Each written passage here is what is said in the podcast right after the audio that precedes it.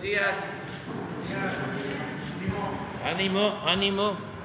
Bueno, como los martes nos eh, ocupamos de informar sobre el pulso de la salud, ahora vamos a tratar dos eh, asuntos importantes. Primero, el avance del plan para garantizar el derecho a la salud, cómo vamos. Y eh, aquí se planteó en una ocasión una compañera, un compañero de ustedes, sobre la posibilidad de asegurar a trabajadores independientes y también a trabajadores domésticas y a migrantes, si se acuerdan. Entonces, eh, Zoe y eh, Luisa, María, Alcalde Luján secretaria del Trabajo, les traen una propuesta, lo que ya se está haciendo y se va a fortalecer. Sobre eso vamos a hablar y le damos la palabra aquí para que introduzca el doctor.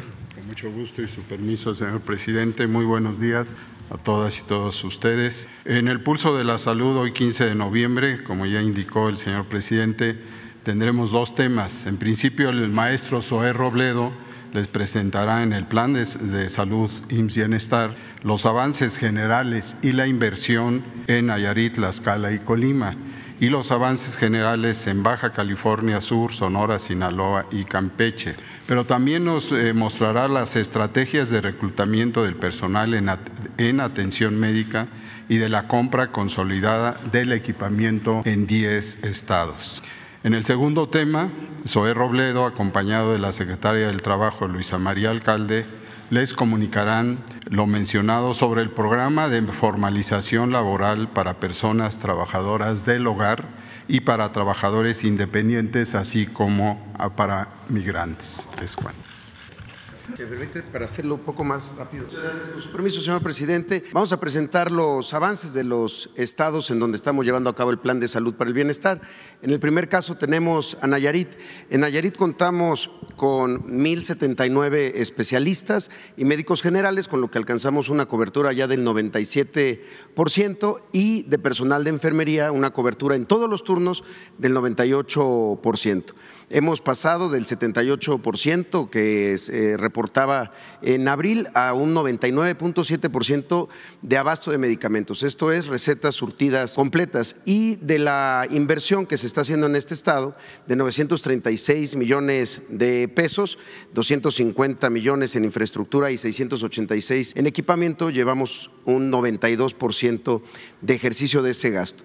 En el siguiente caso vemos a Tlaxcala, en donde ya se cuenta con un 91% de cobertura de médicos generales y especialistas. En Tlaxcala hay 1.154 médicos generales y especialistas trabajando en, eh, ahora ya en IMSS Bienestar, en los 10 hospitales y las 189 unidades de primer nivel, y un 92% de la cobertura del personal de enfermería.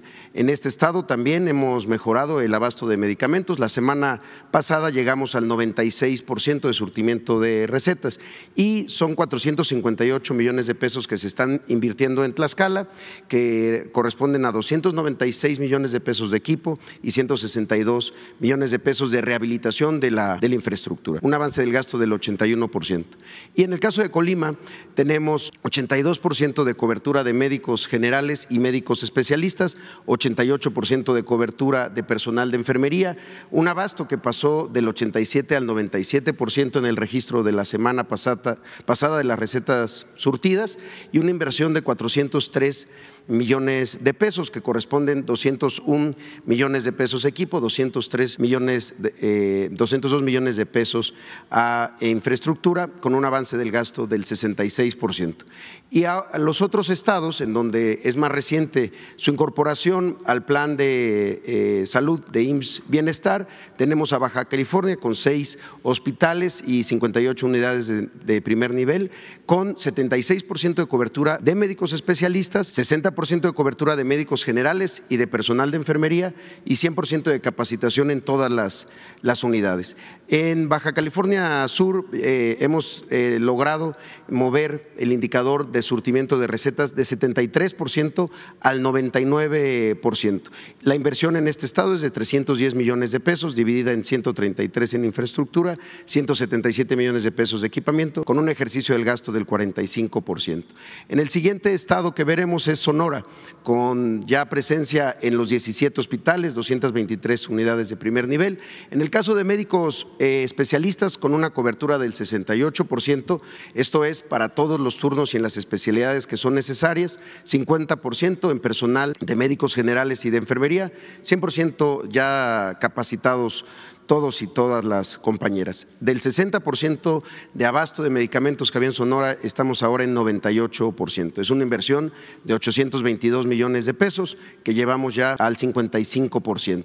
Y en el caso, eh, el siguiente de Sinaloa, eh, tenemos 53% de cobertura de médicos especialistas. Otra vez, se trata de calcular las plantillas ideales para que sean en todos los turnos, matutino, vespertino, nocturno, fin de semana, eh, y cubramos los siete días. 43 es la cobertura de médicos generales y de personal de enfermería y ya ha capacitado el 100% del personal.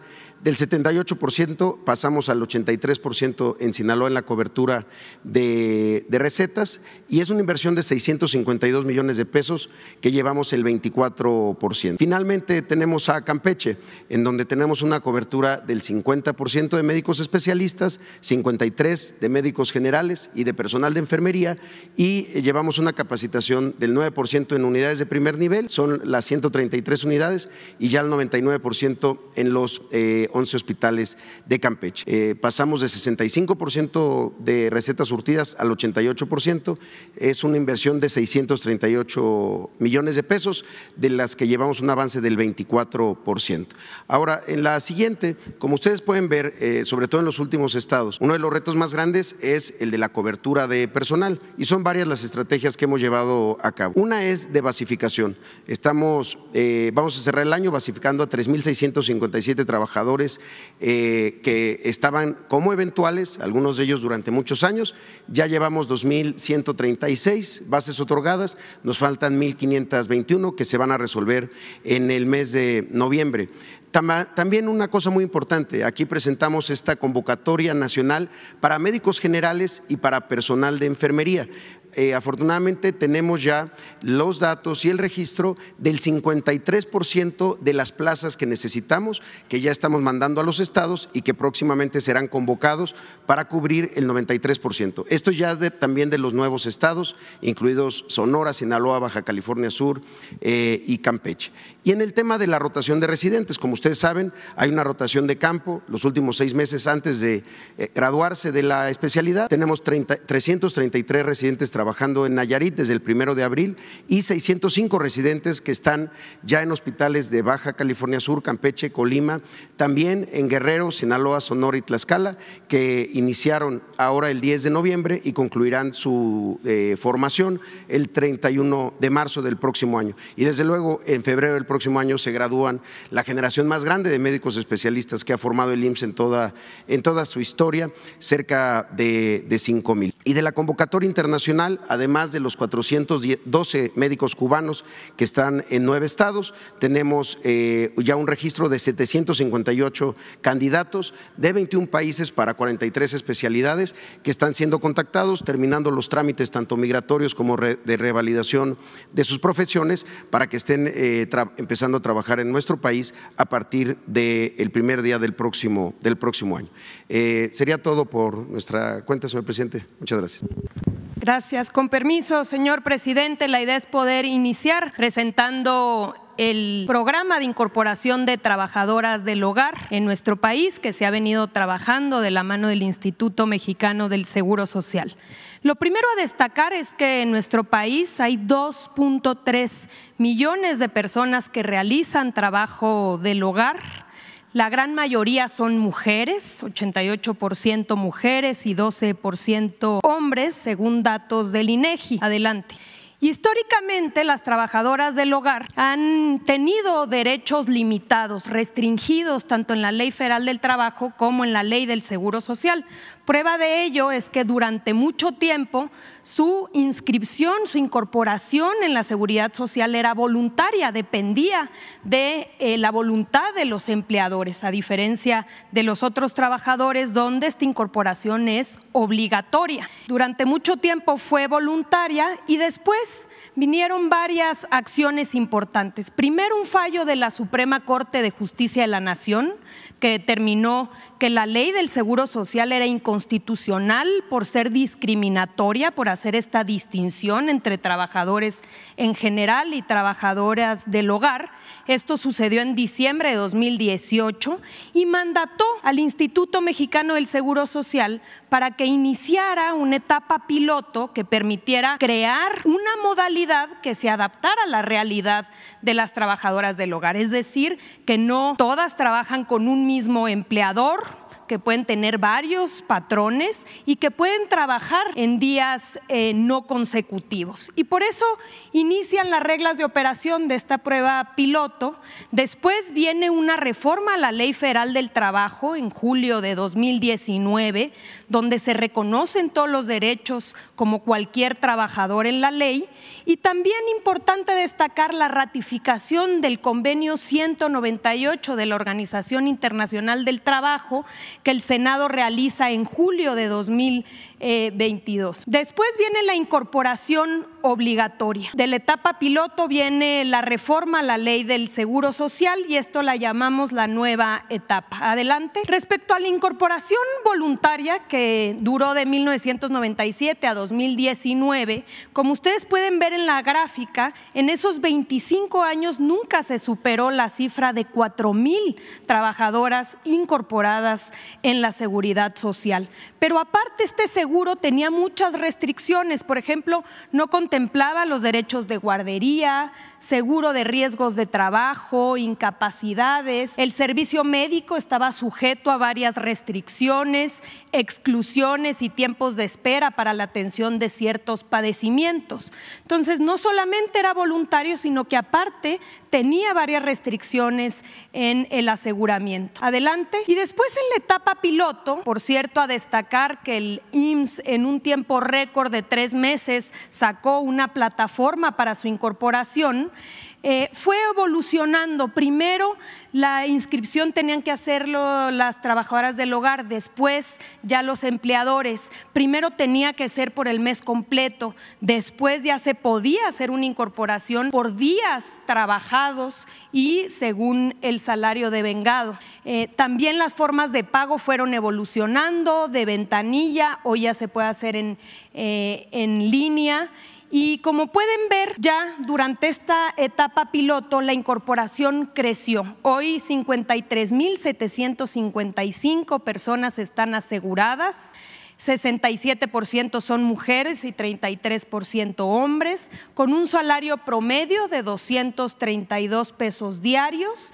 Y también destacar que 10.869 ya están pensionadas, alcanzaron sus semanas de cotización para eh, poder jubilarse y 67.129 eh, beneficiarios familiares han sido registrados producto de esta incorporación. Adelante. Viene la etapa de incorporación obligatoria. Esta etapa que es resultado de una reforma a la ley del Seguro Social que fue aprobada en octubre de este año y que está próxima a ser publicada en el Diario Oficial de la Federación esta semana, implica que los empleadores de manera individual están obligados a registrar a las personas trabajadoras del hogar desde el primer día de trabajo. El pago se efectúa por cada empleador de acuerdo al salario y a los días trabajados de cada persona trabajadora del hogar y se podrá cumplir la obligación por día, por mes, por bimestre, por semestre o incluso por año.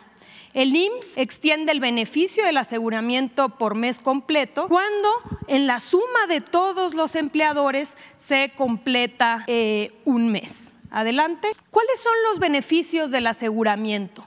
¿Cuál es la distinción de eh, estar asegurado o no estar? Se tiene atención médica sin limitaciones, incapacidades, riesgos de trabajo, acceso a guarderías, acceso a un fondo de retiro para poder tener una pensión cobertura para la familia de las personas trabajadoras del hogar y cobertura créditos de vivienda en Infonavit próximamente, y ponemos próximamente porque esto está hoy discutiéndose en el seno del Congreso. Adelante. ¿Cómo se puede registrar a una persona trabajadora? Una de las de los grandes retos es que esto fuera sencillo, que no fuera un trámite burocrático, que los empleadores pudieran en unos minutos poder registrar a su trabajadora del hogar. Y son cuatro pasos. El primer paso es, eh, bueno, primero ingresar a la plataforma, se puede hacer de forma remota, no hay que acudir a ninguna oficina de gobierno. El primer paso es poner la información del empleador,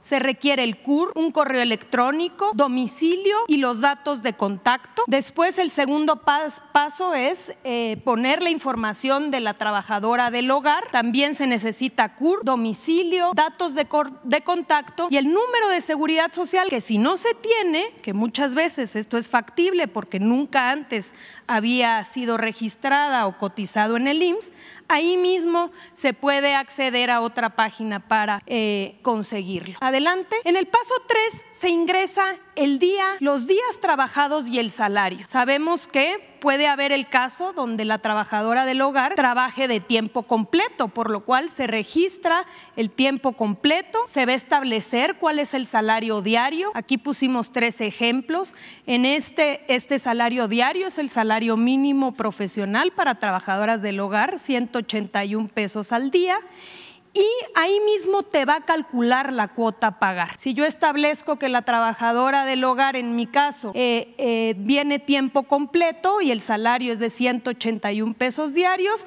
me arroja que la cuota a cubrir es de 1.314. En el segundo ejemplo pusimos cuatro días a la semana, trabajador asiste entonces 17 días al mes con un salario diario de 300 pesos, se hace el cálculo y me arroja que la cuota a cubrir es de 1.265 pesos y que estos son los días en los que la trabajadora tendrá cobertura. Adelante. Finalmente, en el tercer ejemplo, eh, la trabajadora va martes y jueves, asiste dos días a la semana, ocho días al mes, con un salario de 350 pesos diarios, me calcula la cuota a cubrir y me arroja que debo pagar 645 pesos mensuales y que estos son los días en los que la trabajadora tendrá cobertura. Finalmente, en el cuarto paso, el sistema, haciendo este cálculo a pagar, te arroja una línea de captura para que tú puedas realizar el pago dentro de los primeros 20 días del mes y lo puedes hacer ya sea en la ventanilla bancaria o a través de la banca en línea. El aseguramiento inicia el primer día del siguiente mes y en los siguientes periodos ya no tengo que volver a hacer el registro, sino que automáticamente me van a estar mandando mes a mes mi línea de captura. Adelante. Finalmente aquí nada más eh, dejar para dudas esto al ser un una opción nueva, hay algunas dudas tanto de empleadores como de trabajadores, 01800 623 23 23 y está la opción 1 para el caso de empleadores, la opción 2 para el caso de trabajadoras del hogar. Es cuanto, presidente, vamos a presentar un videíto muy rápido. Ahora, registrar a las personas trabajadoras del hogar al Seguro Social es muy rápido y sencillo. Aquí te lo explicamos en cuatro pasos. Entra a ins.gov.mx y da clic en Personas Trabajadoras del Hogar y luego en Ingresa al trámite. Paso 1. Inicia el trámite, llena los campos con tu CURP y correo electrónico y da clic en Continuar. Paso 2. Datos personales. Verifica que tu información sea correcta y termina de llenar los campos de contacto y domicilio y da clic en Continuar. Paso 3. Incorporación. Ingresa CURP y número de seguridad social de la persona trabajadora del hogar. En caso de no contar con alguno, consulta las siguientes páginas. Continuación, elige la manera en la que haces normalmente el pago, ya sea por mes completo o por día. Ahora, registra sueldo mensual o salario diario según corresponda. El sistema hará el cálculo de la cuota patronal y de la persona trabajadora. También puedes agregar a más personas si así lo deseas. Da clic en Continuar. Paso 4 Línea para pago. Finalmente podrás ver y descargar dos documentos, el comprobante de la solicitud y la línea para pago con la que podrás cubrir la cuota en línea o en la ventanilla de cualquier banco. Y listo el aseguramiento de la persona trabajadora comenzará hasta el mes siguiente al del pago. Afilia a las personas trabajadoras del hogar. Su trabajo también vale. Por un México con trabajo digno. Muchas gracias. Eh, vamos a, presentar la, parte que tiene que ver con trabajadores independientes o trabajadores por su, por su cuenta. Ah, de, la de la misma manera que las trabajadoras del hogar son personas que tienen derechos pero no habían tenido acceso a la seguridad social. La diferencia en este caso es que la cobertura, el pago es voluntario, es por parte de los propios trabajadores y trabajadoras. Sin embargo, aún está pendiente una reforma de ley. Sin embargo, lo estamos haciendo ya con un, programa piloto desde agosto del 2020 del Consejo Técnico del Seguro Social. Si nos pueden pasar la, siguiente.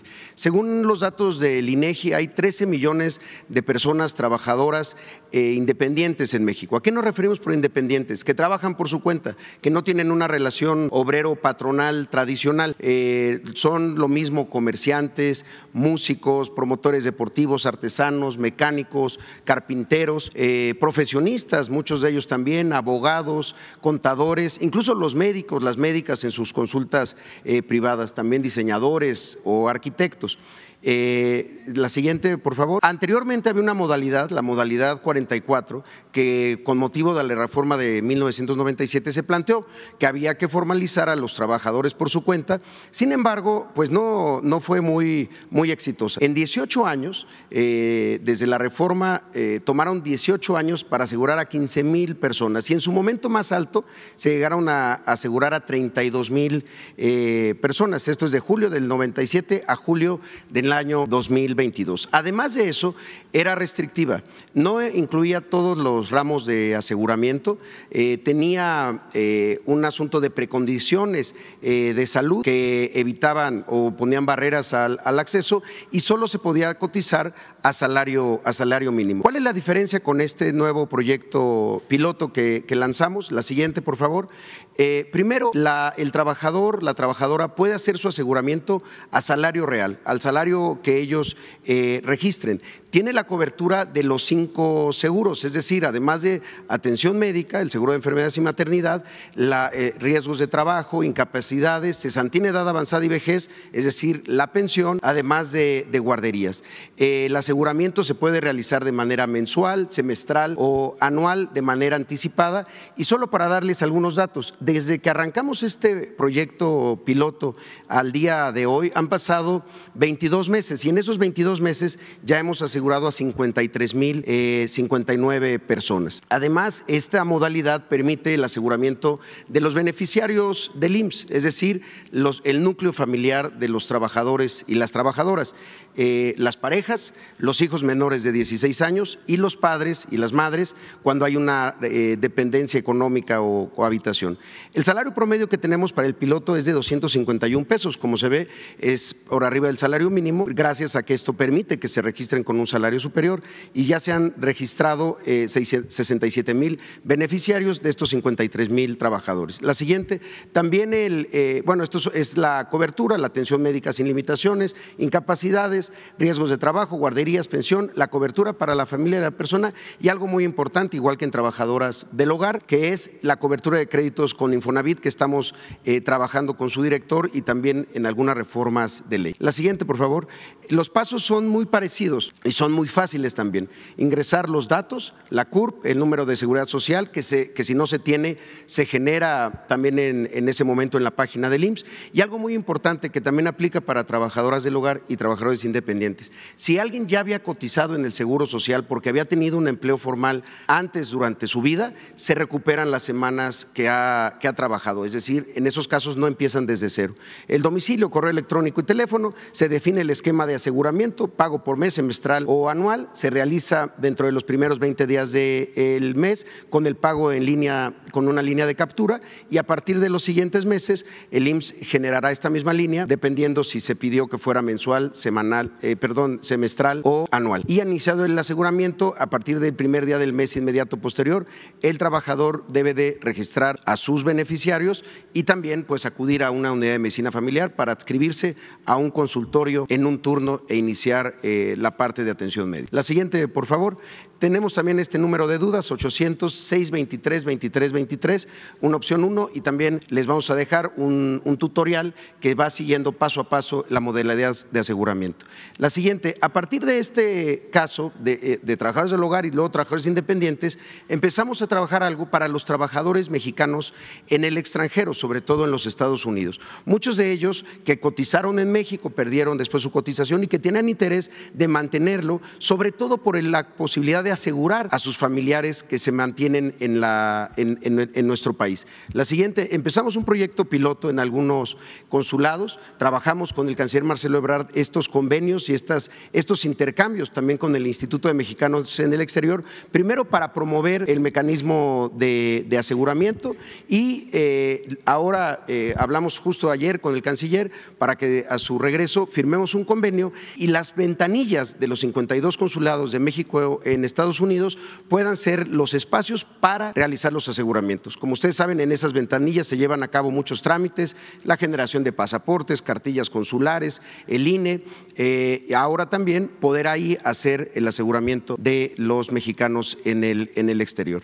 Entonces, eh, si la siguiente ya tenemos algunos datos, eh, iniciamos recientemente en un par de consulados, llevamos 981 personas aseguradas y algo muy interesante, el monto de aseguramiento, es decir, el salario que se está registrando por parte de nuestros paisanos en el exterior es 76% mayor al salario promedio registrado en el país por trabajadores eh, independientes. Y eh, eh, estamos seguros que lo están haciendo también en este siempre heroico afán solidario de seguir protegiendo a, sus familias cuando se quedan acá, en, tanto en la cobertura de atención médica y también próximamente con la posibilidad de tener un crédito de, Infonavit. les vamos a compartir esa información más adelante con un tutorial paso a paso para ambos, para ambos casos. Muchas gracias, señor presidente. Pues esa es una información muy importante Quedamos dos mujeres, ustedes dos, vamos cuatro. Este, ustedes dos pueden ser, eh, dos más, dos mujeres, seis, y atrás ustedes dos, si alcanza. Ya se dieron cuenta, ¿no? Buenos días, señor presidente. Buenos días a todas y a todos. Diego Elías de Tabasco hoy, Campeche hoy, Quintana Roo y Diario Basta de Grupo Cantón. Señor presidente, hace un año, el primero de diciembre, aquí el doctor Jorge Alcocer no me dejará mentir, la pandemia tenía una tendencia decreciente. Ya había acabado eh, este contagio masivo que se dio previo a la vacunación. En ese entonces, presidente, y en ese tenor, eh, diversos diarios, incluido Diario Basta, publicó que usted reunió 250 mil personas en el Zócalo Capitalino. Presidente, preguntarle si este primero de diciembre ya con la, más bien dicho, con la eliminación, se podría decir, con una tendencia muy, muy a la baja de la pandemia de COVID-19, ¿consideraría usted que se reunirían más mexicanos y mexicanas en la Plaza de la Constitución? Y aunado a este tema, preguntarle a cuatro años de su gobierno, ¿cuál es el balance que usted tiene, positivo, negativo? En alguna ocasión nos platicó en la reunión de gabinete, en la reunión de salud que se dan en el área de presidencia, que una de las reuniones más difíciles del gabinete de salud fueron los avances día a día de la pandemia de COVID-19. Entonces, preguntarle cuál es el balance de su gobierno a cuatro años, presidente. Muchas gracias. Bueno, el día primero eh, están invitados todos. Va a informarse sobre lo realizado en cuatro años. Es una reunión amplia, informativa a las cinco de la tarde, para que no nos agarre la noche. Eh, y vamos a puntualizar todo lo realizado, que considero es bastante, sobre todo en beneficio de la gente más pobre, de los más necesitados. Los olvidados, los humillados, son ahora los que tienen atención prioritaria, preferente. Y si me dices eh, sobre los logros, yo creo que ese es el más importante. El que se esté atendiendo a los marginados, como nunca. Y eso voy a demostrar el día primero. Se atiende a todos, se escucha a todos, se respeta a todos, pero se le da preferencia a los pobres. Y eso me llena de satisfacción. Pero además de que es una convicción y que eso debiera ser el propósito fundamental de cualquier gobierno, atender de manera preferente a los pobres. Pero eso es humanismo. Además, de eso, que desde luego es lo esencial. Los pobres son muy agradecidos y leales y en un proceso de transformación solo se puede avanzar con el apoyo del pueblo. Como decía Juárez, con el pueblo todo, sin el pueblo nada. Desde de las grandes enseñanzas. Ayer hablaba yo de eso. Una gran enseñanza es que la oligarquía, aunque suene a paradoja, es subversiva. El porfiriato condujo a la revolución. La opresión, el autoritarismo produce ingobernabilidad. Esa es una enseñanza. Alguien dijo de que las bayonetas servían para muchas cosas, menos para sentarse en ellas. O sea, no se puede gobernar oprimiendo al pueblo, saqueando lo que es del pueblo. O como decía Lincoln, al pueblo se le puede engañar una vez, dos veces, pero no se le puede engañar toda la vida una dictadura, una oligarquía conservadora, domina transitoriamente. Esa es una lección. Y la otra gran lección es que una democracia solo tiene éxito si atiende al pueblo y cuenta, en consecuencia, con el respaldo del pueblo. Está en la historia. Lo más cercano a esto último es lo que pasó durante el gobierno del presidente Madero. Un hombre bueno, bien intencionado, que se adelantó a su tiempo quería la democracia para México después de 34 años de dictadura porfirista, pero además con esclavitud, sin politización suficiente en el pueblo y eh, pensó que con garantizar las libertades, solo con eso, sin la justicia, podía llevar a cabo su ideal democrático. Y sí, hubo libertades amplias, pero faltó la justicia social. Y esas libertades las utilizaron sus adversarios, los antiguos porfiristas, los del antiguo régimen, para organizar toda la conspiración en su contra. Por eso fue famosa la frase que le dedicó Gustavo Madero a los periodistas de ese entonces. Les dijo, le muerden la mano al que les quitó el bozal. Eso nunca se lo perdonaron. Por eso es uno de los asesinatos más crueles, el de Gustavo Madero. Pero el presidente Francisco Madero era un hombre bueno, bien intencionado, incapaz de reprimir a nadie y habían libertades como nunca, al grado de que le dio toda la confianza a Huerta. Mandó a Huerta a enfrentar a Orozco. Tenía su secretario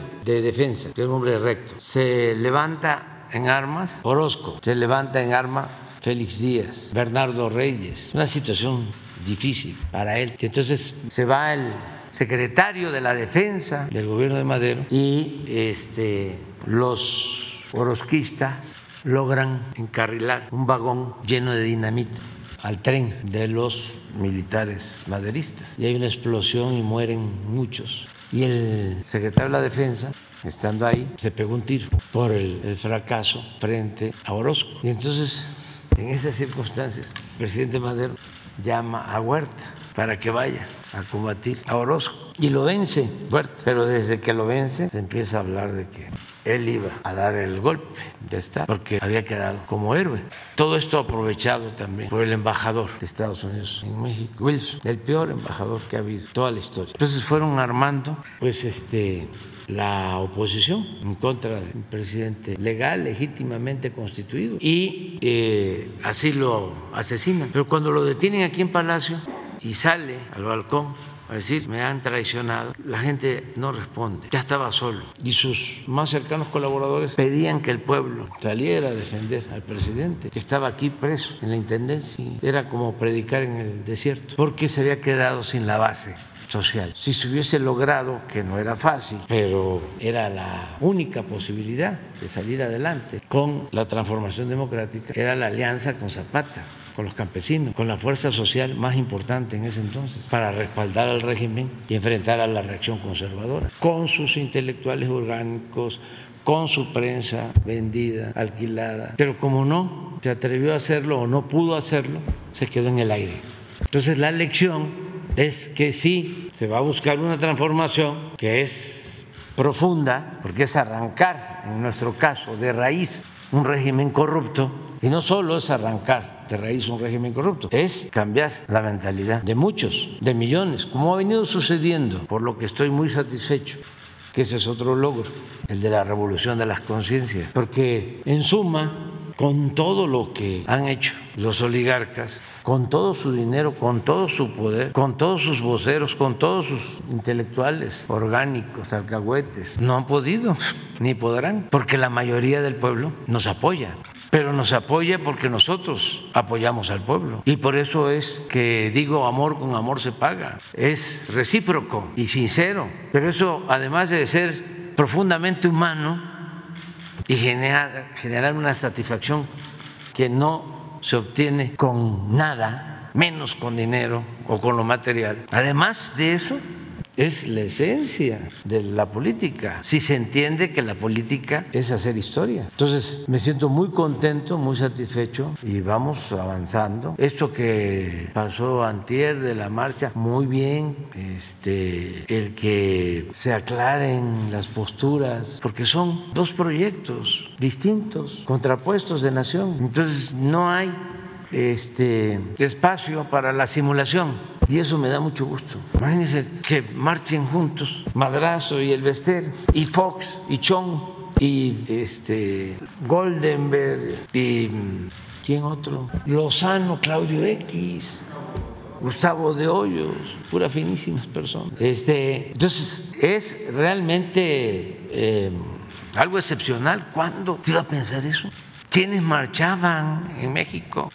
Y por eso los estoy animando a que le sigan, porque este, tienen que llenar el zócalo. Ayer dije que apenas equivalía su marcha a la mitad del zócalo. Yo creo que me excedí, pero hay que ir hacia adelante. Yo cuando comencé iba yo con un megáfono a los pueblos y me escuchaban cinco y cuando se acercaban veinte era yo feliz, feliz. Una de las cosas que nunca voy a olvidar es que saqué un aplauso en un camión urbano, que como dicen los veracruzanos, le zumba, porque me subía yo en la parada con unos volantes. Entonces hablaba yo, una arenga, ya es tiempo de despertar. Hay que acabar con la corrupción. Tiene que haber democracia. Al pueblo nada más se le utiliza. Vamos a luchar por un cambio verdadero. Así, algo parecido. Y entregaba yo los volantes y antes los camiones tenían puerta por atrás y me bajaba. Le pedía yo permiso al chofer conductor que se me daba. Y pues cada quien ya ven cómo era antes y sigue siendo, cada quien en el camión va leyendo sus cosas, volteando a ver. Entonces de repente yo me paraba y hablaba y así. Pero muy efectivo porque eran camiones grandes, pues de 30, eh, 40 pasajeros y 30 40 en 10, 15 minutos. A ir una comunidad lejos, también por 30, y así lo hacía, pues. A veces iba yo a comunidades lejísimas y uno, porque había miedo. Además, no había tradición democrática. No había cultura democrática. Se pensaba incluso que era ilegal ser opositor. No se movía ni una hoja del árbol de la política. Se corría el riesgo de que fuese uno linchado. A veces le pedía yo a un señor, ya falleció, Jesús Sevilla Zurita, en un programa de radio. Y lo único que le pedía, porque era periodista, este, pero un hombre de bien, y este, lo único que quiero es que dé a conocer en la radio, que el la radio que más se escuchaba en Tabasco. Al grado que iba uno por la banqueta, iba uno escuchando. Cuando la radio jugaba un papel importante de que se anunciaba o se avisaba de un enfermo, toda esa labor social de la radio. Verdadera comunicación. Entonces le decía yo, mire, nada más este, diga que va a estar el candidato del Frente Democrático Nacional en tal, tal, tal, tal, tal lugar. Para que la gente pues sepa que es legal así a esos extremos. Bueno, pero luego lo de los camiones estaba mejor porque en tres horas, cuatro horas, 400, 500 personas y solo era nada más subirse, hablar, repartir el volante y bajar. Y un día, una sola vez, ¿eh? no que crean, terminé de hablar y un aplauso de todos los que iban en Eso le sumo, porque para lograr que gente que piensa distinto me reconociera el trabajo, la labor, que seguramente ni votaron por mí, ni iban a votar por mí, ni simpatizaban pero, este, por solidaridad, como es nuestro pueblo, muy solidario, muy fraterno. Ya después sí, otros aplausos y muchos insultos. Pero ya después, en eh, las campañas del 2006, pero sobre todo ya eh, últimamente, en el 18, una vez salí del aeropuerto de Tampico y estaban ahí pasajeros esperando a sus familiares y todo. Y salí y me vieron de aplauso. Pero ya estamos hablando de estos tiempos. Entonces, es muy satisfactorio el eh, luchar por un cambio y ver frutos, resultados. ¿Cómo no voy a estar satisfecho si se van a destinar el año próximo 850 mil millones de pesos para los programas de bienestar? ¿Cómo no voy a estar Sí, la inversión pública en los cuatro años, la inversión pública ha crecido más del 50%. Pero no solo es que la inversión pública haya crecido el 50%, es que creció el 50% en términos cuantitativos, pero imagínense cuánto ha rendido, porque no hay la corrupción que había antes. ¿Cuánto rinde ese incremento? Se hacen dos, tres veces más. O sea, no solo es que hay un incremento del 50%, sino que como ya no se roban el dinero o no cobran una obra que vale 100 millones en 300. Por eso dicen de dónde sale tanto dinero. Y la verdad, estamos terminando el año y debemos de tener en caja pues como un billón. Claro, vienen los pagos de aguinaldo. Y de sueldos y todo. Pero no hemos dejado de entregar, por ejemplo, las participaciones federales a estados y a municipios. ¿Y cuánto han incrementado las participaciones federales a estados y municipios? Pues también como el 40, 50%. Y puntual se les ha entregado el dinero a todos los gobiernos estatales y municipales y con incrementos. Claro, si les muestro, a ver, la recaudación de ayer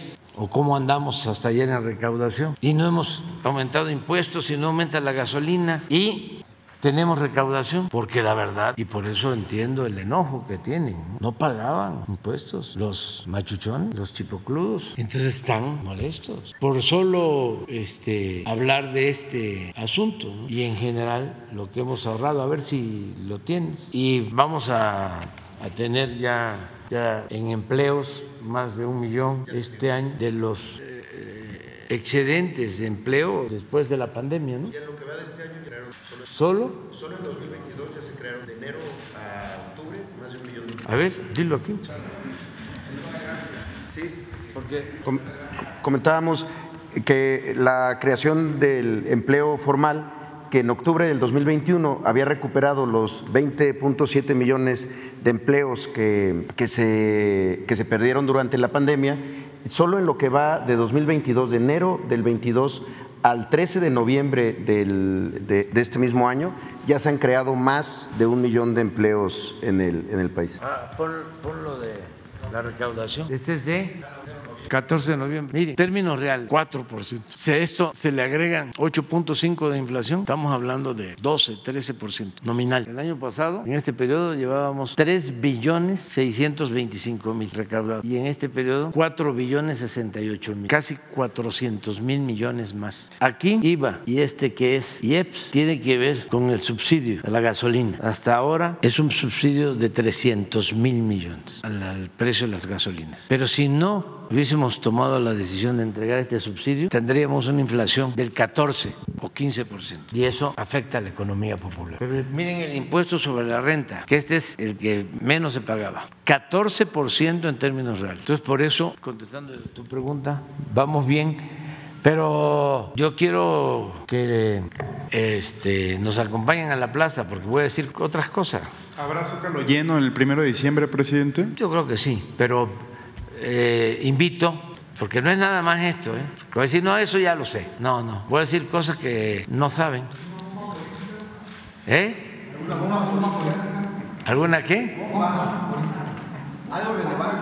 Ah, sí, sí, sí, no, tiene que haber notas, si no, no. Ah, Gracias, presidente. Y ahora, aprovechando un poco esto de las bombas políticas. Tengo entendido, presidente, que sigue pendiente el nombramiento para embajador del exgobernador de Quintana Roo, Carlos Joaquín, preguntarle cómo va ese proceso y también, presidente, eh, el último gobernador que queda en dejar el cargo es el de Oaxaca, Alejandro Murat. ¿Alguna vez usted en este diálogo circular nos platicaba que la exgobernadora de Sonora, Claudia Pavlovich, en los recorridos que usted hace, le comentó que ella es internacionalista y de su deseo en irse a, España, a, vaya, desarrollar su carrera profesional. En consecuencia, presidente, preguntarle en, sus múltiples recorridos por Oaxaca, ¿usted ha tenido oportunidad de platicar con el gobernador Alejandro Murat sobre alguna intención política que tenga futuro o en un momento dado invitarlo a colaborar en su gobierno? ¿Sería esto? Y si me permite lo del exgobernador Carlos Joaquín. Gracias. Lo de Carlos Joaquín está en trámite. Eh, él nos va a representar en Canadá y ya se están haciendo eh, los trámites, se está pidiendo el beneplácito, que es lo primero, al gobierno de Canadá, eh, y luego eh, ya se presenta el nombramiento para su aprobación al Senado y se va avanzando. Lo que pasa que es pues un protocolo diplomático que tiene que cumplirse, pero no hay ningún problema. Él va a representarnos como embajador de México en Canadá. Y en el caso de Alejandro Murat, eh, no sé eh, qué esté pensando. Ha externado que quiere participar en política electoral para 2024. ¿sí? Yo lo que puedo decir es que con nosotros ha actuado eh, con mucho respeto, que hemos trabajado juntos por Oaxaca, por el pueblo de Oaxaca, que hemos sumado esfuerzos, voluntades y que le tengo este, respeto y afecto. Pero pues él pertenece a otro partido. Pues. Sin embargo, como somos gobernantes, pues ahí ya no este, cuenta lo partidista, porque partido, como su nombre lo indica, es una parte. El gobierno tiene que representar a todos. Entonces, este, con él hemos tenido muy buena, muy buena relación. Y con otros gobernadores también, de otros partidos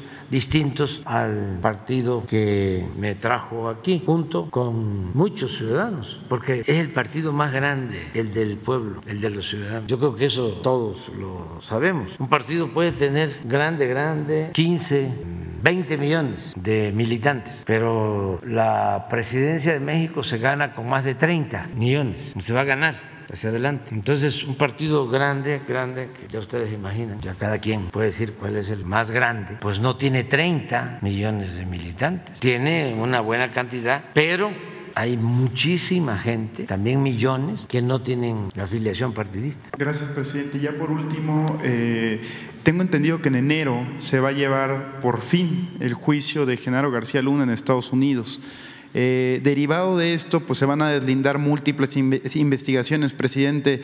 Si en un supuesto sin conceder que se llegase en el juicio a vincular al expresidente Felipe Calderón y se le llamase a comparecer en Estados Unidos, ¿cuál sería su opinión al respecto sobre esta, esta nueva arista en el juicio que se llevaría a cabo, presidente? Gracias. Pues no sabemos y no debemos de adelantar vísperas. Vamos a, a esperar a que se lleve a cabo el juicio. Si acaso eh, el cuestionamiento que podría hacerse es que ya lleva mucho tiempo, porque siempre se habla, ¿no? De que la justicia tiene que ser expedita. ¿Cómo es, abogada? Ajá, aquí está la abogada.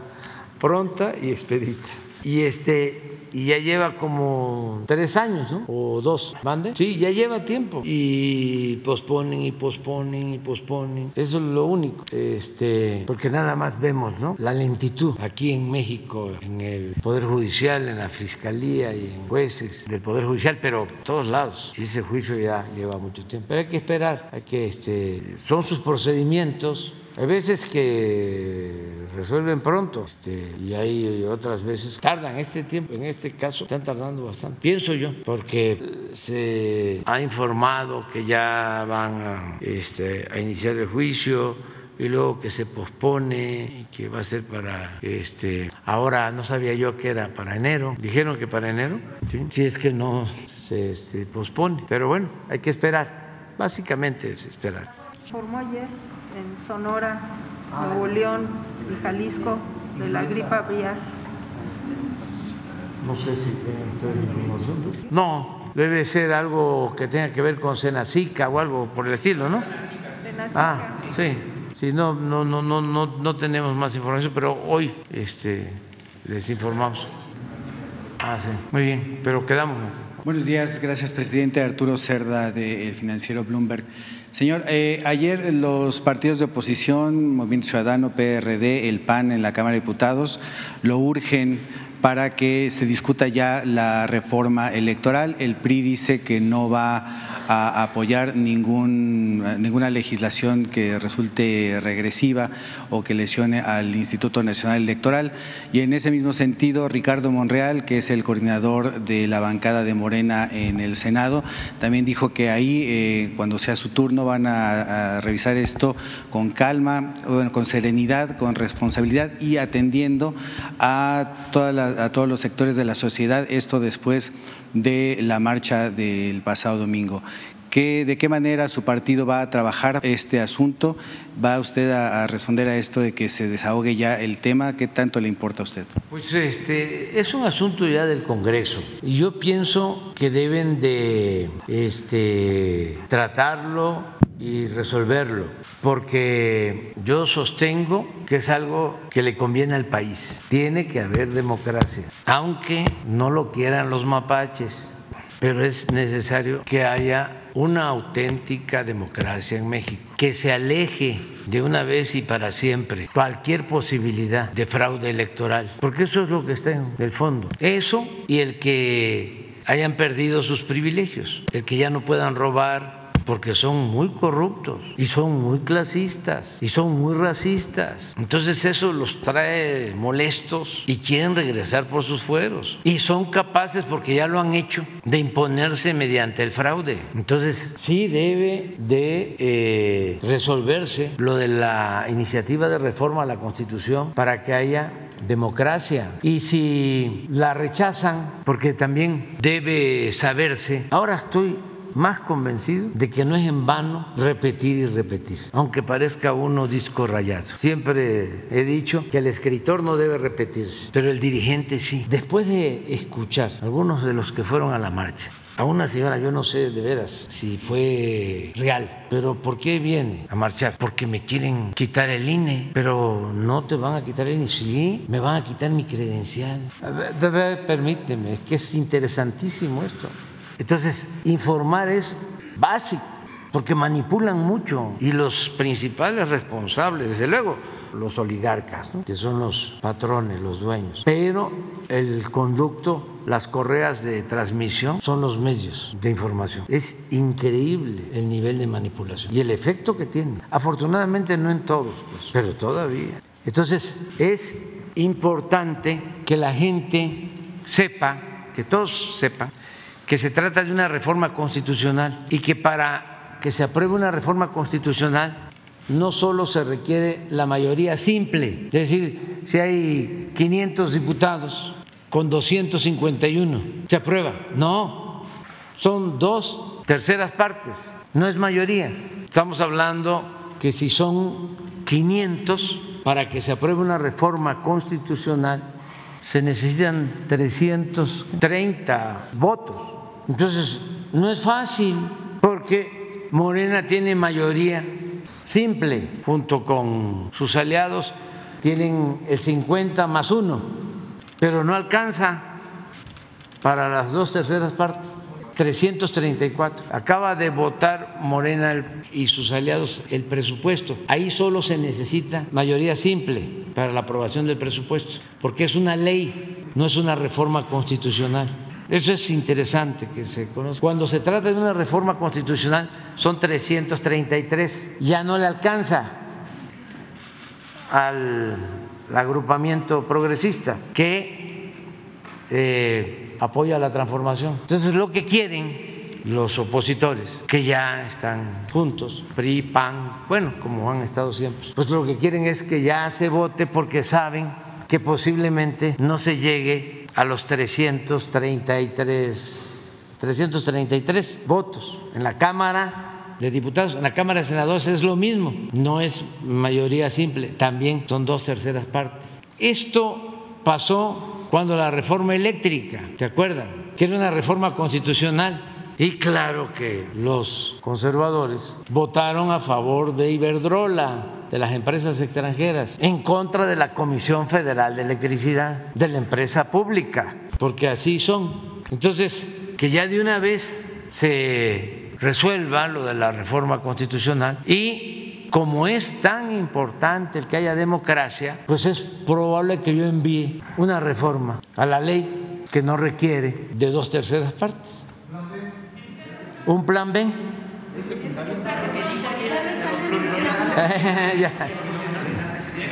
Este, imagínense cuántas notas van a ver el día primero.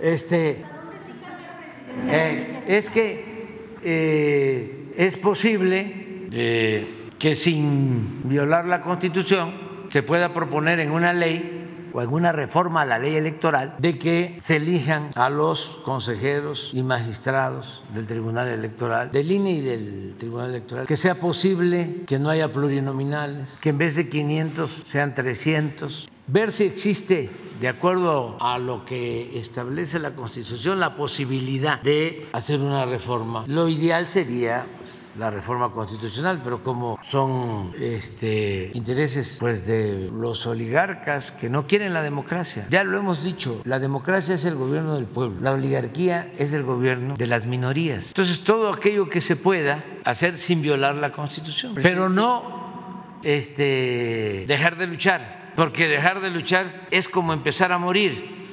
Uno debe de luchar por sus ideales. Dada la postura del senador Monreal, un cierto distanciamiento que parece haber entre ustedes, eh, esta advertencia de la manera en la que él plantea que el Senado tendría que abordar esto, ¿Cuenta usted con, eh, estaría, eh, todavía usted cuenta con el apoyo de toda la bancada en el Senado de la República para sacar incluso una reforma legal? Siempre, siempre hemos tenido el apoyo. ¿Qué le cuenta el secretario de Gobernación de la reunión que tuvieron ayer? ¿Usted le mandó algún mensaje al senador no, Monreal? No, no, no, no, no, no, no, no, yo no mando mensaje ni tengo este, palomas mensajeras. Adán es mi amigo y además es secretario de, de, gobernación y él sabe hacer su trabajo y lo hace muy bien, pero este, aquí cada quien asume su responsabilidad y tiene que eh, actuarse a partir de principios, de ideales y nunca olvidar jamás de que el pueblo es el soberano, es el que manda. Porque vamos a suponer, aceptando sin conceder, de que dicen los del PRI, los del PAN, no, no va la reforma constitucional, porque queremos que se sigan destinando 20 mil millones de pesos y que siga ganando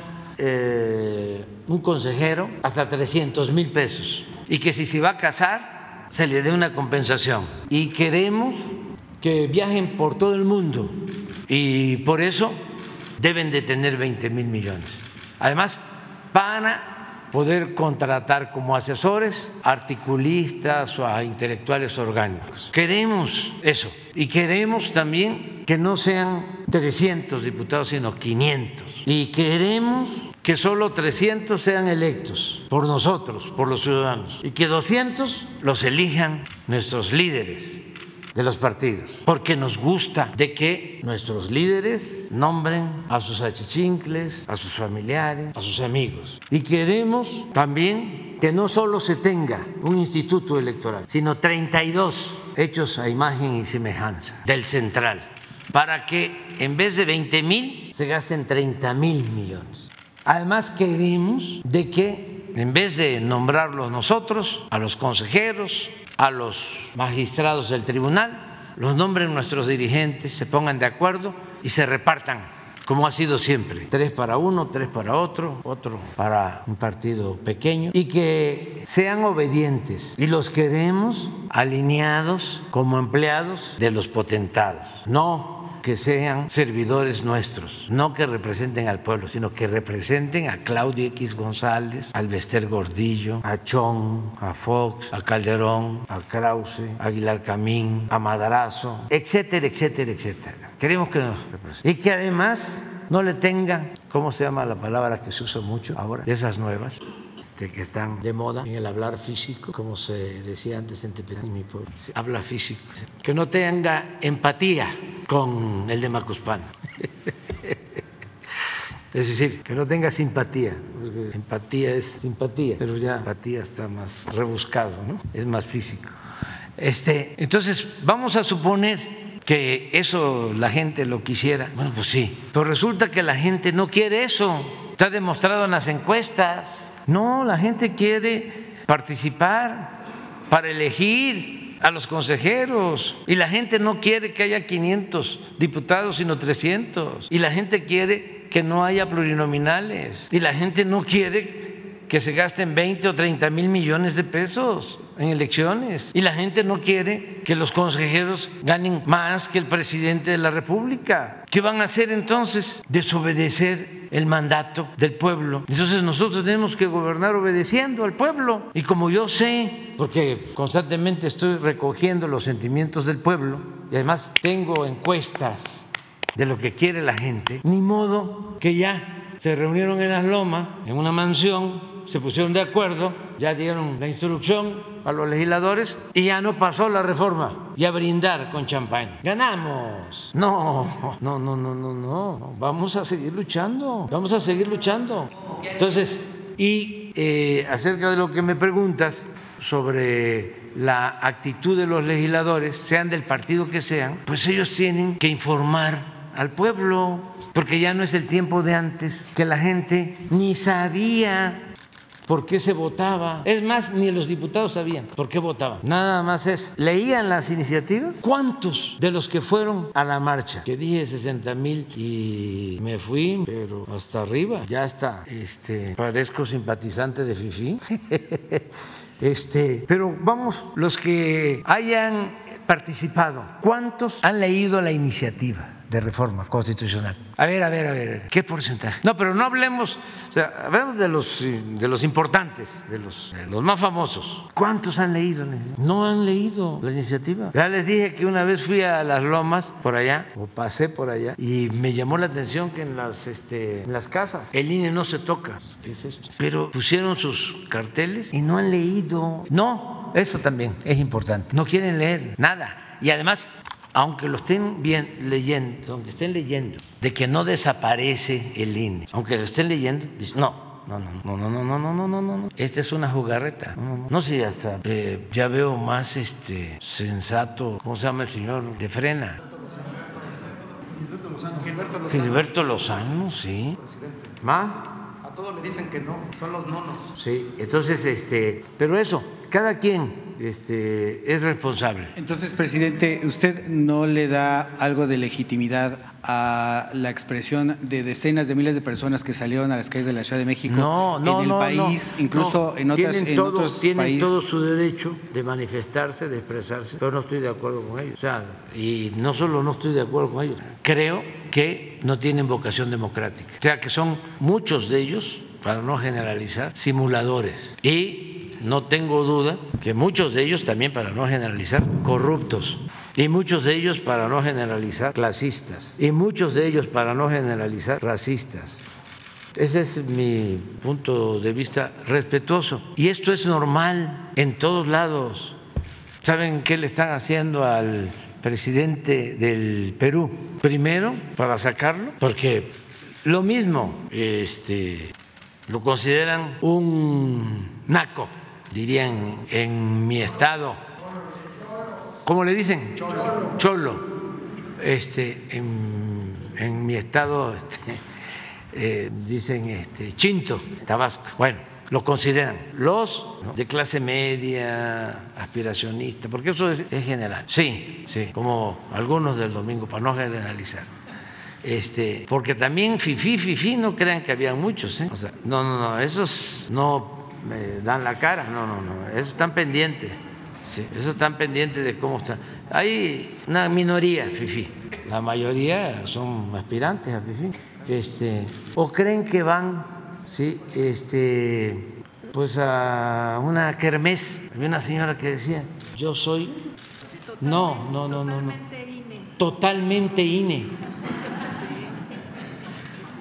Digo, con todo respeto, o sea, o sea, o sea, o sea totalmente Palacio, pero es acá totalmente INE.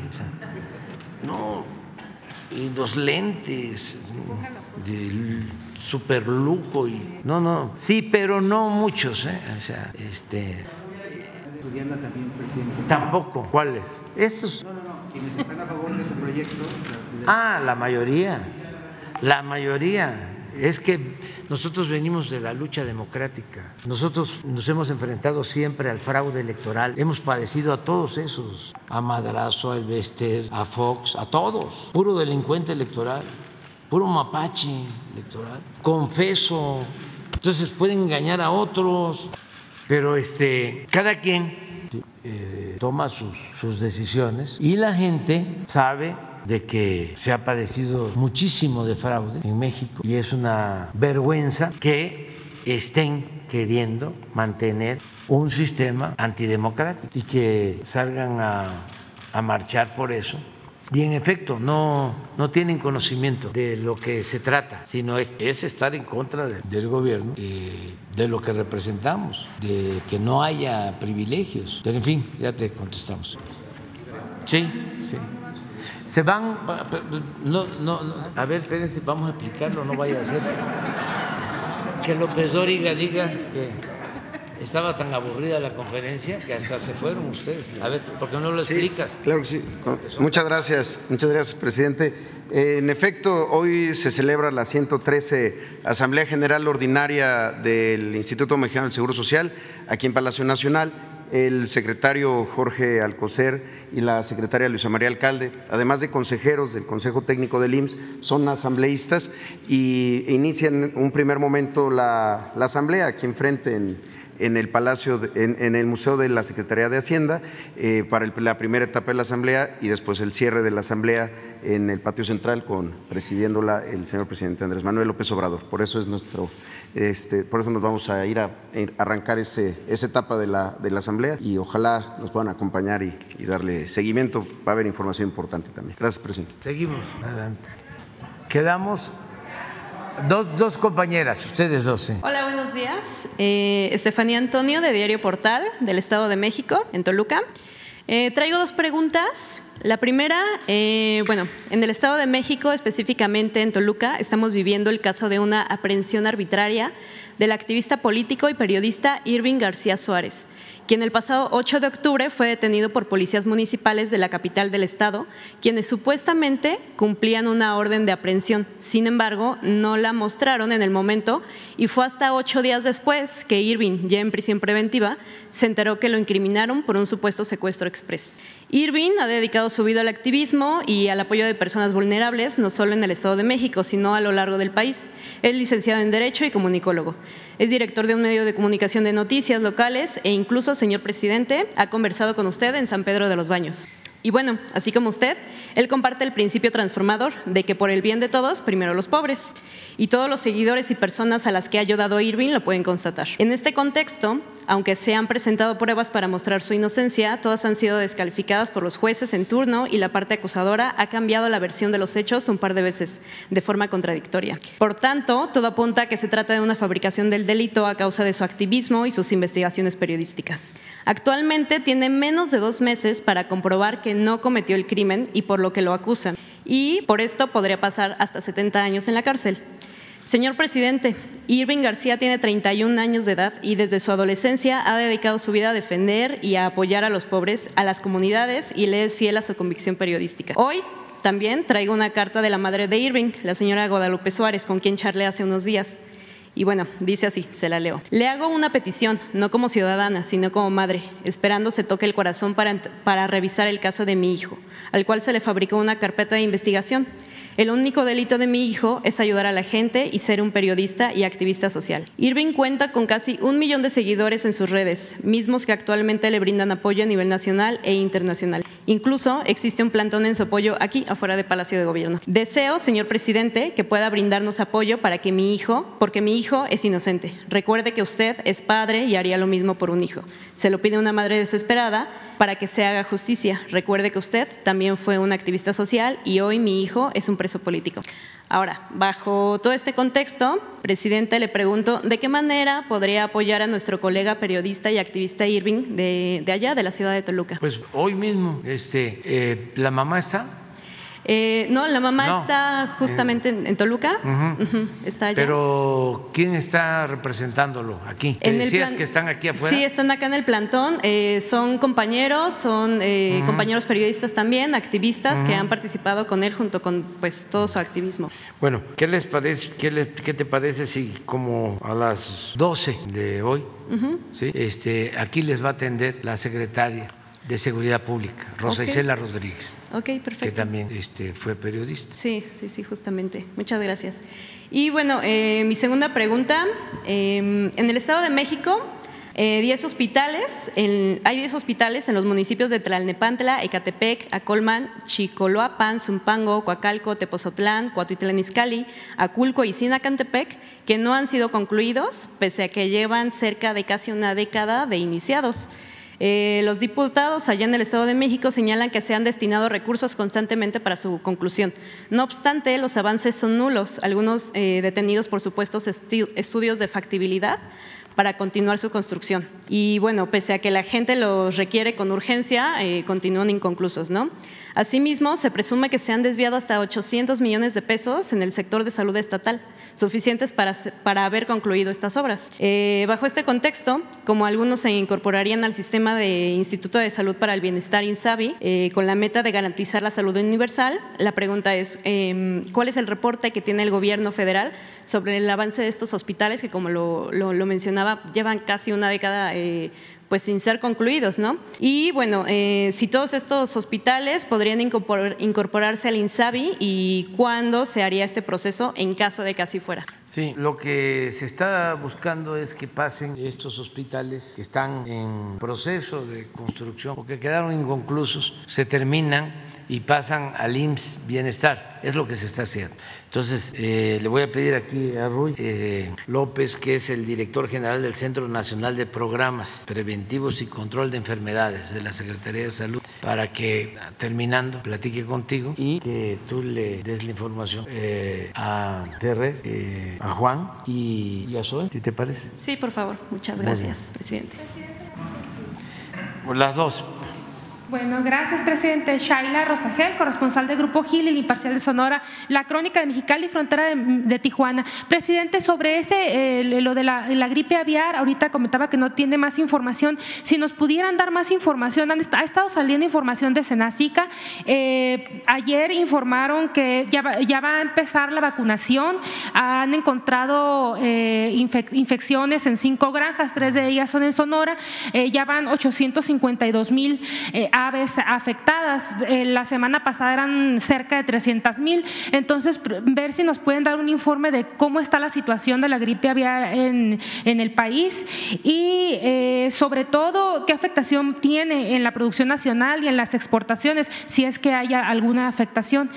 Em, también eh, preguntarle, eh, presidente, eh, sobre el Plan Sonora de Energías Sostenibles. Se presentó ya en Egipto.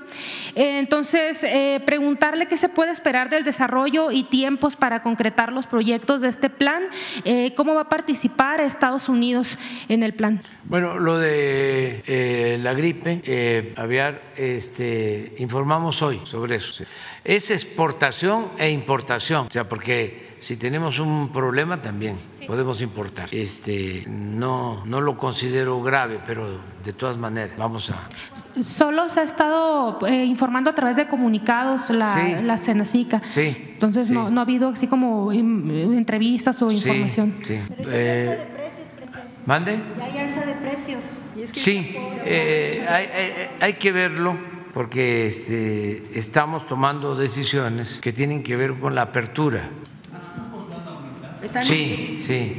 Además, se van a quitar aranceles sí, para que podamos conseguir este, alimentos más baratos para la gente. Entonces, todo esto está de por medio, pero informamos. Gracias, presidente. Y sobre esto del plan Sonora que ya se presentó en Egipto. Ayer nos reunimos eh, aquí, estuvo el gobernador, eh, estuvieron el secretario de Hacienda, la secretaria de Energía, el director de la Comisión Federal de Electricidad, la directora de CONACYT. O sea, sobre el plan Sonora estamos trabajando de manera conjunta.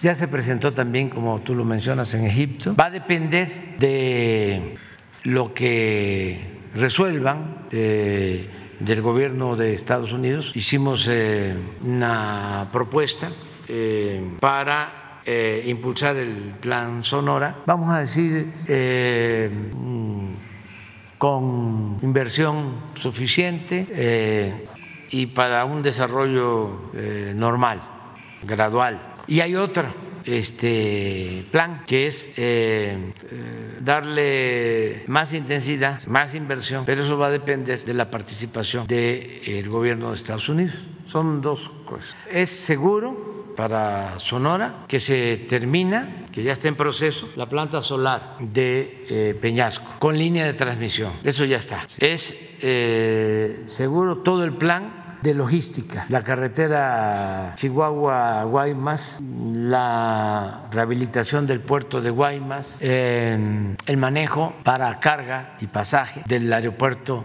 de Obregón por parte de la Secretaría de Marina, integrado al puerto de Guaymas, la entrega también en concesión para su manejo y en su momento su rehabilitación del aeropuerto de Guaymas, eh, la rehabilitación de aduanas terrestres en eh, San Luis, Río Colorado, en Sonoita, en toda la frontera. Pues, son cinco eh, aduanas que se van a, a rehabilitar. Entre ellas está Nogales, pero ahí no solo es la rehabilitación de las aduanas, sino es eh, un libramiento para que el ferrocarril no pase ya por la ciudad, que no parta la ciudad. Es un libramiento y se está trabajando con el gobierno de, eh, local de Estados Unidos para mover las eh, garitas, las aduanas. Eh, lo mismo en Agua Prieta, toda la frontera va a tener un trato especial. Eso ya, ya está. Lo tercero esto es lo que ya está en proceso, pues ya tenemos dinero destinado a esto, tanto para Peñasco, la planta solar, la transmisión, como para toda eh, esta eh, obra de infraestructura, de logística, que incluye carreteras, puertos, aduanas y aeropuertos. Ya tenemos también el presupuesto. Y lo tercero es el litio, que ya también se decidió. Eh, se están haciendo los planes para eh, ya terminar de eh, resolver lo de las concesiones. Se está decidiendo de que el litio ya es de la nación y que en todos los casos tiene que haber asociación de eh, la empresa pública con los particulares y que no queremos que el litio lo saquen de Sonora, sino que este, primero que la empresa pública sea mayoritaria, segundo que el litio se quede en Sonora o sea, la materia prima, el mineral, y que se establezca el compromiso de crear las plantas para la elaboración de baterías en Sonora y que esas baterías que se van a fabricar en Sonora se usen solo en industrias automotrices que se instalen en Sonora. Entonces se va a lanzar una convocatoria para ver qué empresas de Estados Unidos y de Canadá van a participar. Eso es lo que estamos viendo. Ese es el plan que se tiene. Sin embargo,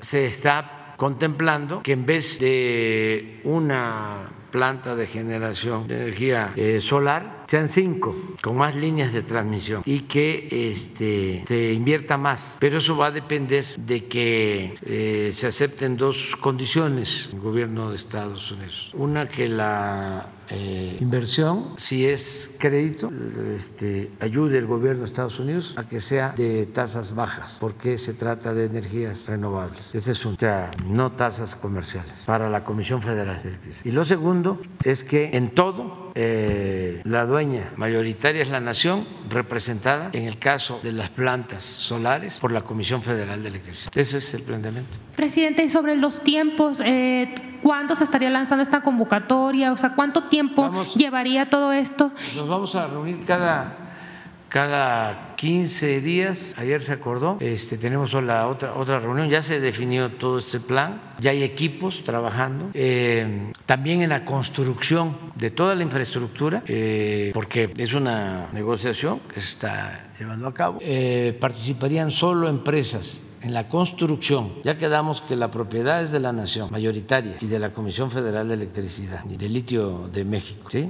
Puede ser 51-49, pero mayoritaria mexicana, ¿sí? Y que el litio no sale como materia prima, se queda, porque lo necesitamos para impulsar la industrialización y la creación de empleos. Bueno, también para la construcción de toda la infraestructura, esta que estamos hablando, de Plan Sonora, solo empresas nacionales estadounidenses y canadienses, solo las empresas de los tres países del tratado. Está en la licitación si se va a construir algo, si se va a crear una asociación, empresas de México, de Canadá y Estados Unidos. ¿En cuánto tiempo esperarían una respuesta de Estados Unidos, eh, presidente? Pues yo espero que pasando ya, ya terminó lo de Egipto, pero este, en un mes, dos meses. De todas maneras, nosotros no, no, nos estamos deteniendo. Ya hablé de que son dos este, planes. Entonces, uno es normal, ¿sí? que significa invertir pues este como 50 mil millones de pesos en Sonora lo que va a, a, a, corresponder a la primera etapa. Si se amplía, sería una inversión del doble. En eso estamos. Gracias, ah, gracias, presidente. Eh, nada más ya por, último, eh, recientemente la eh, gobernadora de Baja California, eh, Marina del Pilar, dio su informe de gobierno. Preguntarle qué opina, pues, sobre este gobierno en Baja California.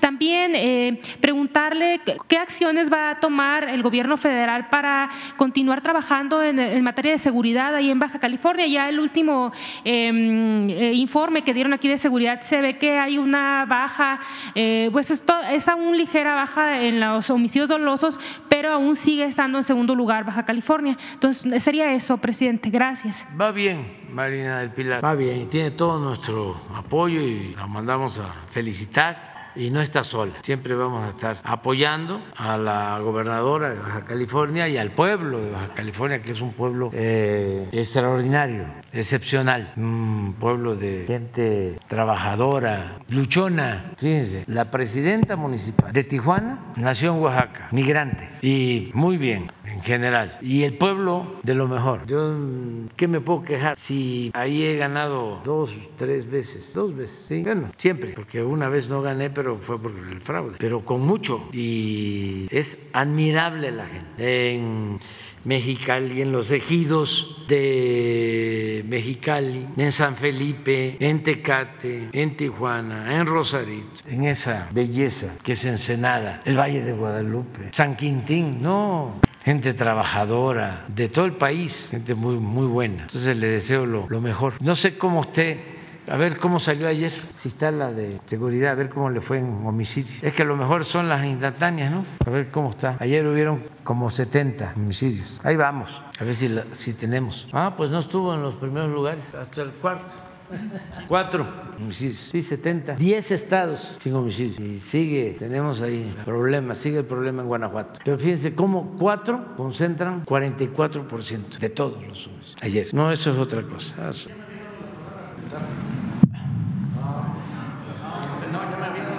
A ella y luego a él, para que sí, sí porque, porque, este, porque protesta, sí, hay que protestar. Gracias. Buenos días a todos y a todas. No, Gracias, no, no, señor. No, no vayan a creer eso. No van a creer eso, que si no me van a hacer aquí este, un motín. Gracias, señor presidente. Muy buenos días a todas y a todos. Liliana Noble de Pulso Saludable. Señor presidente, en el mes pasado de julio se hizo la consulta nacional Me Escuchas por parte del DIF que ahora dirige Nuria. Y eh, datos muy interesantes en esta encuesta donde participaron niñas y niños entre, 13, entre 3 y 17 años de edad. Participaron un total de 1.271.764 niñas. Eh, cabe destacar que esta encuesta, se, bueno, más bien esta consulta nacional se llevó a cabo sin ningún recurso, no se gastaron recursos. Ayudamos los medios de comunicación a difundirla y también los DIF eh, locales y estatales. Lo que más le preocupa a la niñez es la violencia y el maltrato, no que lo vivan, pero sí en el, en el área en donde se desenvuelven. También les eh, ocupa la contaminación, el medio ambiente, la seguridad, el cuidado animal, la salud mental, sobre todo la mental y la física, los deportes y perciben a México en la cultura y quieren formar parte de la cultura todas estas niñas, niños y adolescentes. Yo le quisiera preguntar, señor presidente, si habría oportunidad de que viniera el equipo a presentarnos estos eh, resultados tan interesantes y de qué manera usted, eh, a través de la federación, dar apoyo para que se hagan políticas públicas para poder eh, formar una red de comités y que a su vez estos puedan ayudar a que se cumplan las exigencias de las niñas, los niños y los adolescentes en nuestro país. Esa sería mi primera pregunta. Gracias. Este, eh, eh, lo que propones es que vengan del DIF. Del DIF, sí, a presentarnos estos Que venga Nuria. resultados. Sí, podría ser ella. Sí, Sí, que venga y que además nos diga qué ha hecho. Claro. Este, porque ya lleva algún tiempo ahí. sí estaría bien. Sí, y lo está haciendo bien, pero que venga y que nos informe. Sí, y ustedes, Nos ponemos de acuerdo. sí, gracias. ¿Y ustedes aportarían algún apoyo a los DIF locales para que se hagan realidad esas exigencias de las niñas? Hay y que los ver niños? porque ya se tiene eh, un plan de atención a niños y eh, adolescentes.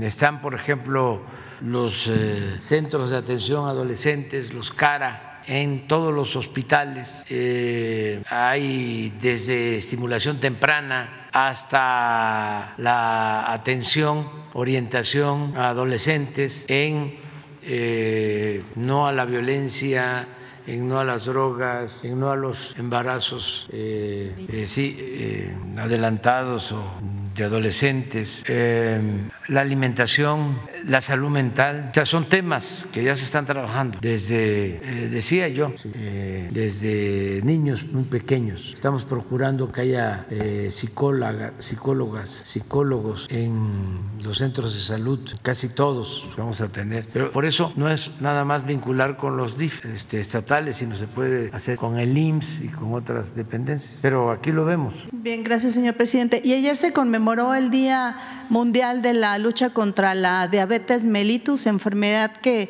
eh, desafortunadamente causa mm, la, la gran mayoría de las muertes, no solo en México, sino en el mundo. Tuve la oportunidad de platicar con el doctor Josafat Camacho, él es el eh, presidente médico de la Federación Mexicana de la Diabetes, y me hacía especial énfasis en, en que están aportando a través del gobierno federal eh, esta nueva estrategia del cuidado de la obesidad a través de, del etiquetado frontal, estos sellos de advertencia.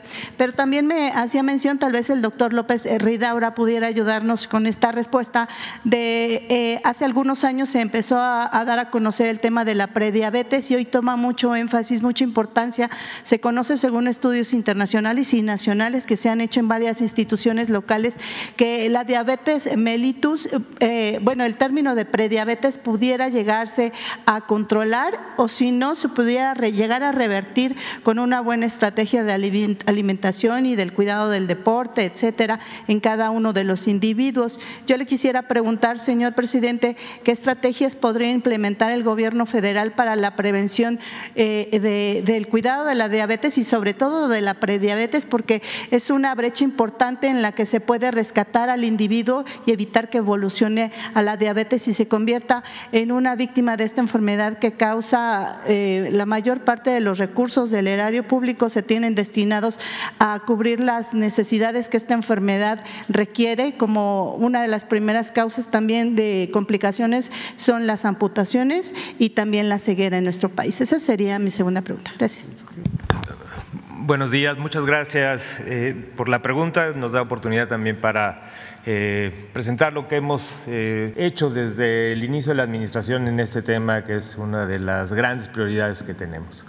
En efecto, como bien mencionas, ayer se celebró el Día Internacional de la Diabetes, que es importante recordar, y esto estuvo ya en varios medios. Eh, México es el país número siete de todo el mundo en el número de personas con diabetes. Ten- ten- Tenemos una prevalencia en las últimas eh, estimaciones de cerca del 14%, poco, también como un poco más de 13 millones de personas con- viven con diabetes. Uno de los principales problemas es que de estos 13 millones de personas, un poco más de una tercera parte no sabe que tiene el diagnóstico. Entonces hay un grupo muy importante que aún teniendo diabetes no sabe el diagnóstico. En efecto, hay una parte importante de la población en, esto que, defines, conoces o que mencionas como prediabetes, que es esta situación en donde el riesgo de desarrollar diabetes en los próximos años es muy alto. Eh, ha habido eh, estrategias que se han dirigido a identificar a estas personas para tratarlas de manera individual. Pero y es posible que en México existan pues, tal vez otro tanto, otros 13 millones de personas con prediabetes. El problema es que si pensamos que las políticas públicas tienen que ir a buscar a los individuos, saber quién tiene prediabetes para decirle qué es lo que tiene que hacer, es una política pública que no va a avanzar de manera adecuada. Entonces, por eso en este gobierno, para el, cambio principal, para la prevención y el control de, obesidad, uno de los enfoques principales ha sido el modificar el sistema agroalimentario en su conjunto y especialmente el ambiente alimentario en el que se mueven las personas, reconociendo que eh, los hábitos, las dietas que siguen los individuos son eh, determinadas por los contextos en los que viven, qué tan cercanos están a alimentos saludables, qué tan muy cercanos están a alimentos no saludables, dónde está el acceso, eh, qué, tan, qué tan fácil es el acceso a estos alimentos ultraprocesados. Y por eso fue que la política pública empezó de manera contundente el identificando estos sellos de advertencia como un primer paso muy importante para poder regular también otros espacios. Justo recientemente se aprobó también eh, en, ambas cámaras un cambio en la ley de educación para hacer mucho más vinculante los lineamientos escolares, porque aunque llevamos tiempo diciendo que fuera comida chatarra de las escuelas, ahora también con los sellos nos facilita mucho más que estos lineamientos escolares sean mucho más contundentes, sean vinculantes, se vigilen y se identifique a la responsabilidad que existe en las escuelas para evitar que nuestra niñez esté rodeada de alimentos o de productos, difícil llamarle alimentos, que no tienen ningún valor nutrimental, nutrimental sin embargo tienen contenidos en exceso de alimentos críticos que causan eh, muchas enfermedades, eh, incrementan el riesgo de obesidad y a la larga el riesgo de diabetes y de complicaciones. Entonces, este es uno de los aspectos fundamentales, pero no es el único. Creo que también eh, tenemos que ir cada vez más teniendo capacidades de regular los ambientes y los entornos. Nosotros también desde el grupo de, de acción intersectorial para donde estamos trabajando no solamente desde salud, sino también con la Secretaría de Agricultura, con Semarnat, para también influir en los, en los pequeños y medianos productores que tengan una producción mucho más ecológica, una transición agroecológica, pero también eso que haga que los productos sanos estén más cercanos a las personas y que así eh, tengan un mayor acceso. Y así creo que hay muchos otros elementos que se van a estar eh, y que se han estado eh, implementando en esta gran estrategia de modificar el sistema agroalimentario y así promover o que las personas tengan mayor facilidad para tener estilos de vida saludable, tanto en dieta como en actividad física. Pero ese no es el único. El otro, el componente muy importante de transformación también va dirigido a modificar el modelo de atención y eso, como ya lo hemos comentado y se comenta en todos los martes, en este nuevo modelo de atención, en este proceso de transformación donde eh, el Bienestar está tomando eh, gran parte de todo el primer nivel en las entidades que voluntariamente se están adhiriendo, también tenemos una transformación del modelo de atención dirigido a identificar tempranamente a las personas con diabetes y tratarlas de manera efectiva. Hay que recordar que la diabetes no solo es diabetes, también hay que tratar de manera integral el riesgo cardiovascular, hipertensión, problemas de lípidos y es así como lo estamos viendo y como se ha estado anunciando para lograr un mucho mayor impacto de lo que se ha logrado en años previos. Gracias. ¿Perdón? ¿Afecta el amparo que tienen empresarios en contra del etiquetado? Sí, afecta mucho. Digo, sí es, sí es, digo, sí, sí sorprende que, que haya llegado hasta la Suprema Corte un amparo hacia el etiquetado de ya no es uno, sino son, eh, son cuatro. Este, eh, estamos eh, conscientes de esto, digo, es un amparo en donde están reclamando una serie de derechos de los, de los empresarios, eh, cosa que es totalmente inaudito. Eh, nosotros consideramos que esto se tiene que defender, se tiene, eh, confiamos en que también creo que hay la evidencia técnica para defender estos amparos es, es muy clara. Eh, no solamente en el riesgo a la salud, sino también en el, en el nulo impacto que se ha aclarado sobre el posible riesgo que pudiese haber a la base trabajadora o a aspectos económicos como se ha querido argumentar. Entonces, eh, sí afecta, pero esperemos que en la Suprema sea una, una discusión clara, abierta, se ha eh, tenido toda evidencia y además también hemos recibido afortunadamente cartas de apoyo de grupos tanto nacionales como internacionales de gran peso, incluyendo también eh, una carta por parte de la representación y, de la dirección de OPS y OMS, donde está totalmente, por un lado, eh, aplaudiendo el avance que hemos tenido México con la, con la ley de etiquetados y, por lo tanto eh, con esta sorpresa de que vaya a pasar algo en la Suprema Corte, pero estaremos atentos. A la Suprema Corte, el presidente del Senado hace un llamado justamente a la Suprema Corte le pediría a usted también al presidente, con respeto a las investiduras, que quisiera un llamado a que privilegien el eh, beneficio que da el etiquetado, contrario a la, empresa que es Barnito la que está haciendo este amparo. Digo, esto, esto hay que reconocer que cuando se implementó fue una, cuando se hizo el cambio en la norma 051, eh, fue también una serie de discusiones también con los diferentes grupos, incluyendo los grupos de empresarios eh, y, con las diferentes cámaras. Eh, quiero decir que en ese momento eh, el apoyo por parte del, presidente fue total. Eh, el grupo técnico que estuvimos trabajando, tanto en el desarrollo como en las mesas de trabajo dentro del cambio, tanto de la Secretaría de Economía como de COFEPRIS, eh, fue muy importante el el conocer que el apoyo desde presidencia era total al grupo técnico y que, la, y que el avance iba a ser con la evidencia técnica que era muy clara y con el derecho a la salud. Entonces, estoy consciente que también desde presidencia esto se apoyará y se seguirá apoyando para impedir que estos amparos eh, eh, tengan el futuro que no queremos que tengan. Gracias. Y finalmente, señor presidente, eh, la semana pasada Jesús nos hizo favor de presentarnos parte de lo que es la campaña contra las adicciones vía Hoy se conmemora justamente el Día Internacional contra el Uso Nocivo del Alcohol. Yo quisiera conocer si estos spots eh, van a estar eh, transmitiéndose eh, a través de los medios de comunicación, entendería en redes sociales durante todo el resto del año, si tienen alguna vigencia los actuales. Y también me gustaría conocer si dentro de esta campaña están involucrando el uso nocivo o las acciones, sobre todo con el exceso del consumo del alcohol entre las jóvenes y los jóvenes y también conocer si esta campaña eh, estaría contemplando algunos spots que estén relacionados con las adicciones y la salud mental. Eso sería todo. Gracias. Sí, este, básicamente son adicciones, eh, eh, son drogas químicas, artificiales, fentanilo, todo lo que se considera más eh, dañino. Sobre eso estamos enfocándonos. Eh, tenemos eh, dos campañas. Es esta, de las drogas, informar, informar a los jóvenes del daño que ocasiona. y otra precisamente sobre la buena alimentación y el no consumir productos chatarra. Son las dos que tenemos. Sí.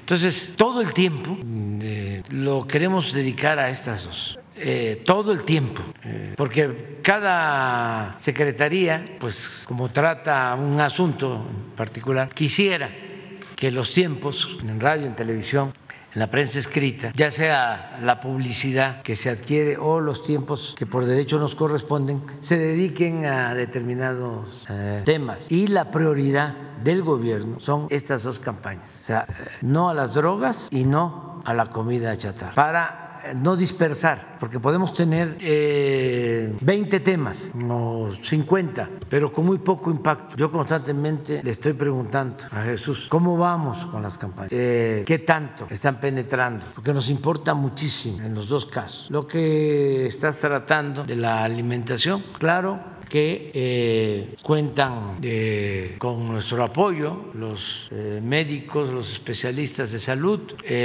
son muchos intereses, lo vimos con los vapeadores. Fíjense, en ningún lugar del mundo, para que vean que eh, México eh, es ahora eh, más eh, libre, más independiente, más soberano, se habían atrevido a hacer un análisis de las sustancias de un vapeador. vapeador no, y el vapeador hace un tremendo daño, tremendo daño. Y la única advertencia es que tenía cuatro sustancias posiblemente riesgosas. Y la COFEPRIS en México, que es otra completamente a la que había, que predominaba la corrupción, pero que era así como el reino de la corrupción, como todo el gobierno también. Eh, esta nueva COFEPRIS encontró creo que 50 sustancias y eh, algunas eh, dañinas en exceso. Y tenemos ya el plan de estar transmitiendo, porque ni los jóvenes ni los padres tienen esta información. Y son unos intereses creados, económicos, que dominan en los gobiernos, porque tienen representantes en los congresos de los países, lobistas que les pagan y que también maicean a legisladores y desde luego a funcionarios. Por eso estoy seguro que los amparos no van a prosperar, porque si los ministros de la Corte aprueban algo en contra de la salud del pueblo, pues no sé qué sucedería. Cuando menos este, se sabría. No nos, íbamos no nos vamos a quedar este, eh, sin mencionar. Porque no puede estar bajo ninguna circunstancia por encima de la salud del pueblo el interés de lucro, que se vayan a robar más lejos. No puede ser que se afecte la salud del pueblo. Es el único estado en donde por ley se prohíbe la venta de alimentos, de, de productos con nutrientes críticos, como le llaman los expertos, o, o alta demanda de edulcorantes, de azúcar.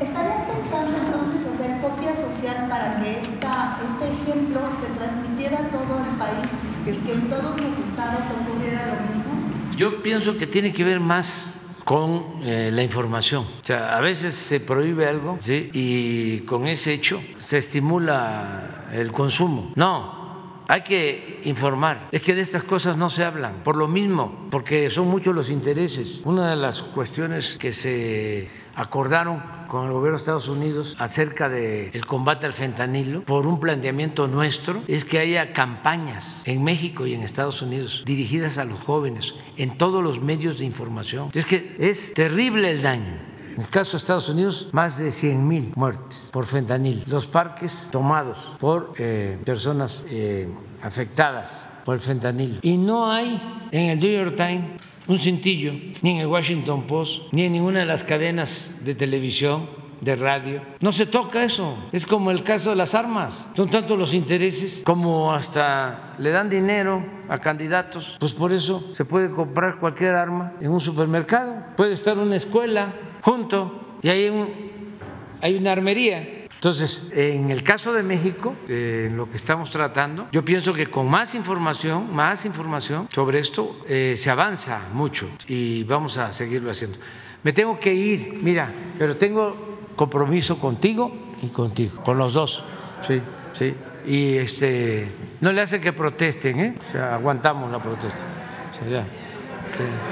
Eh, y